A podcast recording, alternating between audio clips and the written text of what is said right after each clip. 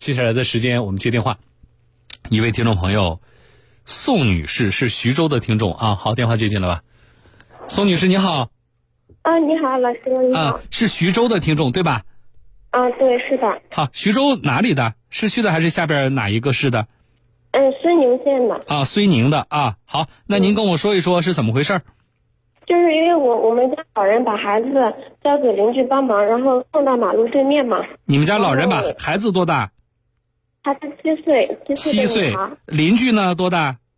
邻居五十三岁。男的女的？女的，女的。好，交给一位五十三岁的女士，呃，把孩子交给她干嘛？我刚才没听清。嗯，让让他帮忙送到马路对面。为什么让邻居帮送啊？因因为他有事，然后然后就谁有事？邻居有事啊？啊，我我我家老人有事，然后他想把孩子交给他，送到对面一个邻居家里，放在那里玩的。啊，就是托你的这个邻居把你们家七岁的孩子送到另外一个邻居家，让邻居家帮照看一下，对吧？嗯嗯，对啊，这么理解。他们家也有孩子，然后就放在他那里玩。好了，那你这个五十三岁的这位女士啊，这个邻居怎么送孩子啊？抱过去啊，牵着手牵过去，还是怎么样？哦，他是骑电动自行车，然后把孩子放在后座上的。那他是人家出行顺道啊，顺便帮你送一下，还是专门就是为了为了你帮你送这个孩子，人家专门要出趟门啊？呃，他他也是出门的，因为因为那一天我们村上有有孩子办满月嘛，然后就是一一起吃的饭，然后吃完饭之后，呃，他他一起一一吃完饭一起出来嘛，然后就是他是不需要过马路的嘛，然后就是因为要送我们家孩子才过的马路。啊，好，本来是人家也也骑个是电动车对吧？人家也顺路要出去，然后呢，你们家老人说，那你顺便就把我孩把我们家孩子，呃，送到谁谁家对吧？然后呢，他就去了。但是人家本来按照他自己的路线的话，人家不需要过马路。但是现在就是为了给你们家送孩子，所以他得过一趟马路，是不是？嗯嗯，是的。啊，好，过马路的时候出事了。嗯，是的。出什么事了？然后那个是上坡的路段嘛，是个十字路口，他是要过马路，但是当时是红灯，他就过不去，他就在他就在路边等等着。嗯。但是他没有停在，他没有停在非机动车道，也没有停在。呃，呃，停止线内，然后他已经过了线了，知道吧？啊，就停停进路口了吧，对吧？就过了停止线了啊。然后呢？嗯，然后然后他他停的太近了，太靠近那个那个大路了。啊。然后他就他就想他就想把车子退一点，退回到停止线内。嗯，他只是退一点。啊。他只是退退一点点，没有到停止线内。嗯。但是呢，那个那个路口它是它是。坡嘛，对吧？嗯。然后，然后他的刹车又不灵，然后他就他就顺着坡往下滑，然然后就滑倒了，摔摔坏了。嗯，对。呃，伤哪了？伤的重不重？嗯，伤的挺重的，颅内出血，然后然后挺挺严重的。那这个时候孩子没送过去，那你小孩伤着没有啊？嗯，孩子受伤了，但是伤不重，没有大碍。哦，就是孩子还没给你送过马路呢，然后自己往回，往回想倒点车啊，电动车，结果是个这个斜坡的路段，所以就滑下去摔倒了。嗯，是的，是的。那现在的这个纠纷是什么呢？赔偿问题吗？还是什么？嗯，赔偿问题，他们家跟我们家就是说，因因为我们家出的事儿，所以他就跟我们要医疗费，我们也给了，现在。嗯。就是我，就是我，我们给了。然后刚开始给了两万，后来他又他他又跟我们要三万，后来想想到了又给他两万七，总共给了他四万七，然后我们也签了一份协议，我我我我也不知道这样处理好不好合不合适。协协议是是核心内容是什么？核心内容就是意思是我我们把这个钱一次付给他，付给他总共四万七，然后以后以后就是有什么事他们就不能有任何理由来再找我们要钱。呃，按了手印还是签了字了？嗯，也签字了，也按手印了。哦，好，那你知道他一共花多少钱吗？而且现在就是他的这个情况算是怎么说？算是康复了？他现在已经出院了，已经出院了。嗯。然后在医院没有报销之前是花了十九万，然后具体报销多少我们也不知道。没有报销之前花十九万，个人承担多少其实你不知道，对吧？嗯，对，我不知道。啊，好，这个你的问题是协议这么签行不行？有没有效，对吧？另外一个就是，实际上该不该赔啊？嗯，对对对。啊，你们自己怎么想？我我们想，我我们想是有一点责任的，但是我我不知道到底应该承担多少。好，你们觉得自己有责任，那这个承担比例的问题，我们也要看他到底花了多少钱。对方家属不向你们透露吗？嗯，当时当时他他跟我们说的时候，让让我们送钱，他说医院里没有钱了，让我们送钱。嗯。然后呢，嗯，让我们交三万块钱，然后就这个事情就了结了，也没有说他们要出院，也没有说他具体花了多少，报销多少，他只是说让我们给钱，然后就结束，我们我们也就给了。但是到具体花多少，我嗯，好，我大概知道了。嗯嗯嗯。啊，来，我们帮你问个律师吧，好不好？啊，这个问题，呃，关键是这样的，就是说到现在为止，算不算了了这事儿，对吧？这是一个。另外一个呢，就是我觉得你的呃有一个基本认知，就是我们也还是有责任的。但是这个责任到底要承担多大？我觉得这个基本认知是对的。啊，它是个单方事故。那么单方事故里边呢，我如果从你的描述来看呢，我觉得单方事故的首先单方事故，而且造成事故的主要原因呢，呃，还不是你要。这个为了你送孩子啊，因为是他个人，啊，因为通行先开进路口，然后啊骑车骑进路口，然后要往回倒，那就是说从直接引发事故的原因来看，个人这个车主也有责任，啊，在这种情况下怎么办？来，我来问律师啊，你听着律师说的，供你参考，好不好？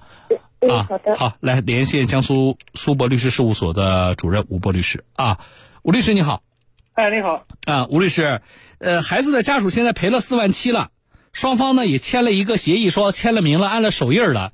协议的核心的内容就是说，大概就是我这笔钱赔完了，呃，就算这事就算了了。以后呢，你这个治病治治好治不好，你就不能再找我要钱了，啊，说暂时也达成这个协议了。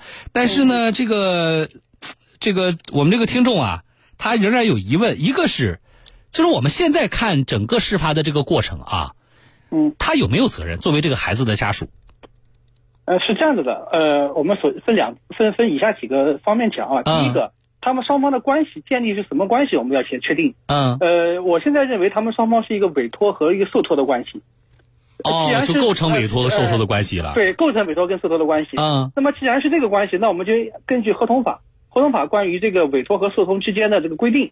那么合同法第四百零七条是有明确规定的。嗯。我把这条的原文读一下。嗯嗯。这条原文这么讲：受托人处理委托事务时。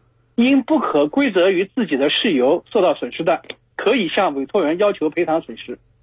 哦，在这件事里面的意思就是说，受托人也就是那个骑车子的那个呃那个女士吧，嗯，呃呃，她处理委托事务，因为送小孩过去是她是处理委托事务，呃，因不可归责于自己的事由受到损失的，那么才可以向委托人要求赔偿损失。嗯，那么那我们就要看他这个事情到底是谁的责任。嗯。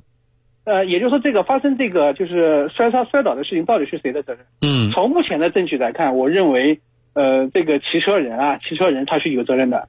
嗯，因为是单方事故，而且是你自己的这个汽车操作不当造成的嘛，对吧？这个责任，嗯，这个责任就是他的单方，因为是单方事故嘛，是他全责了，可以讲他是是他全责了。嗯，因此，我认为根据这一条的话，他不应当向。就是这个委托人不应当向受托人来支付支付费用，但但是人家说了，我要不给你送孩子的话，我根本不需要过马路，我就直接顺着这个路边我就骑走了，就是因为要给你们家送孩子，我这才要过马路。结果在过马路的过程中，呃，我我这不才出事儿了的吗？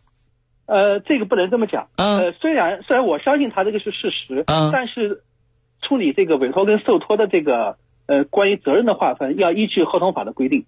并不是说我是受托人，我是受托人，我帮你处理委托事务了，因此我在处理委托事务中所有的这个损害、受伤啊，或者是物这个那个财务损失啊，都需要你委托人来来来承担，并不是这样的，这个是个错误概念。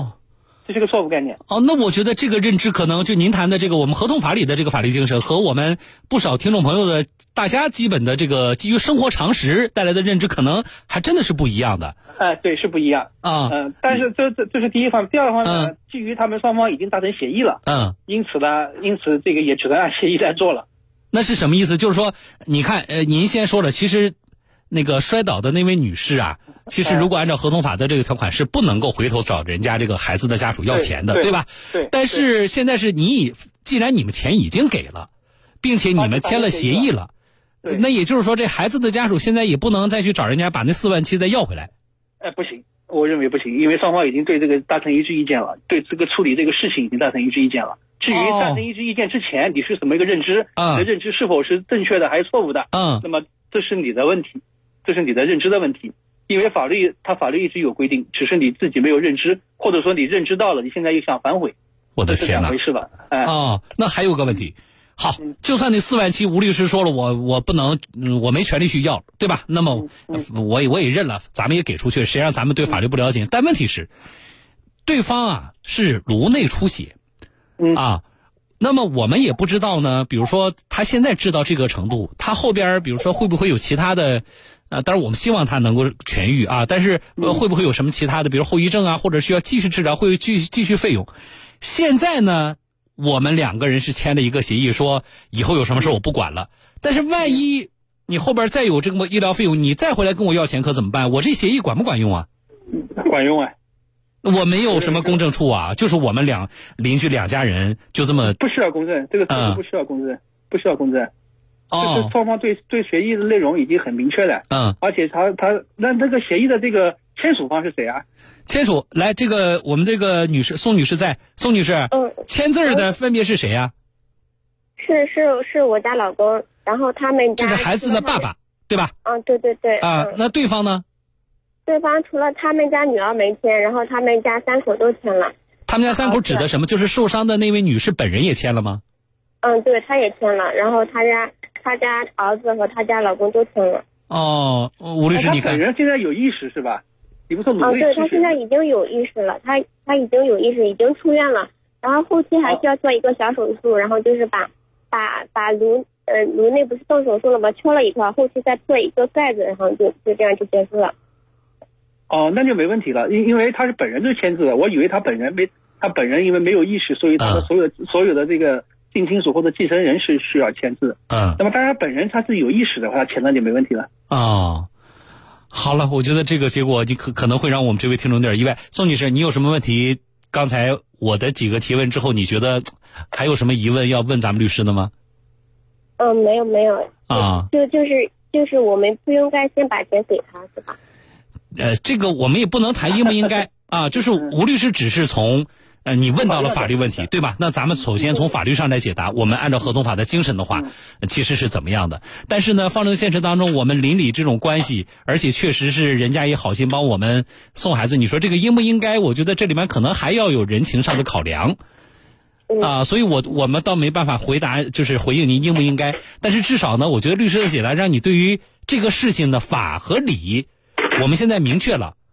啊，你你这个哪怕后续有纠纷怎么处理，你心里也有底了，这是一个。另外，就算后续没纠纷，前面的这个事情，咱们这四万七啊，该不该拿啊？事情到底法律上怎么规定呢？你也要知道啊，否则的话，我觉得心理上呢一直这个事情呢犯嘀咕，好不好？嗯。啊，好了，我觉得这个事情你也把我们律师的观点呢供您参考，也跟家人说一下啊。嗯嗯。啊，好了好了，吴律师也感谢你。我觉得这个案例还真是你这么一说啊，还真是让大家长知识了。因为包括包括我本人啊，跟我原来的对这个事情的一些呃想法，其实可能也是不一样的。谢谢您，我们再见。好的，好，再见。好，我跟这个宋女士说再见啊。呃，我们的听众朋友啊，有有大家问说，还真是，真是跟我们想的不一样。是的，啊。跟我们想的不一样。好，然后呢，有听众朋友问说，那要是小孩出了事故，谁来负责？小孩出事故的话，这个受托人就是那位女士啊，啊，她显然是有责任的。当然，这个事故也看什么样的事故啊。比如说，如果不是单方事故的话，那么这个事故一定有责任方啊。如果也是单方事故，我打个比方，就是这种情况啊，在孩子的过程当中，车往后滑啊，然后摔倒了，摔伤了。那么受托人是有责任的，这也就是说，我们不是说告诉大家，那以后谁找我办事，我是不是啊就就不能办了？但是大家也要明白啊，我们在帮助别人的同时，这里面可能存在的法律风险，就好比我们给大家呃，我们更多关注过的这一类的例子是什么呢？往外借车，对吧？有人找你借车，然后呢，找你借车的这个人呢，呃，他没有驾照，好了。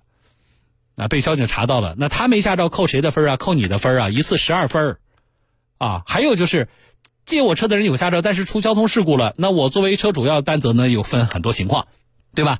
那这里是有风险的啊，所以我觉得这个案例还是比较有价值的。我们解答了这个听众朋友心中的疑惑之后，我们也希望我们的听众朋友大家多掌握啊，嗯。然后有听众朋友说了，说这个小孩的妈妈呀。要是早点知道这事儿的话，那四万七就不用拿了。呃，法律上是这样的啊。我们从现在律师的解答来看呢，是这样的。可是这里边一定是我掌握的法律知识在前，一定是对大家解决这类问题是啊更有利的，对不对？我明知道其实我可以一分钱不拿，但是到现在这个阶段，你也没有权利回头再把这拿出去的四万七再要回来。但是你们双方签的那个协议啊，按了手印的那个协议是有法律效力的。这些知识点，希望大家掌握。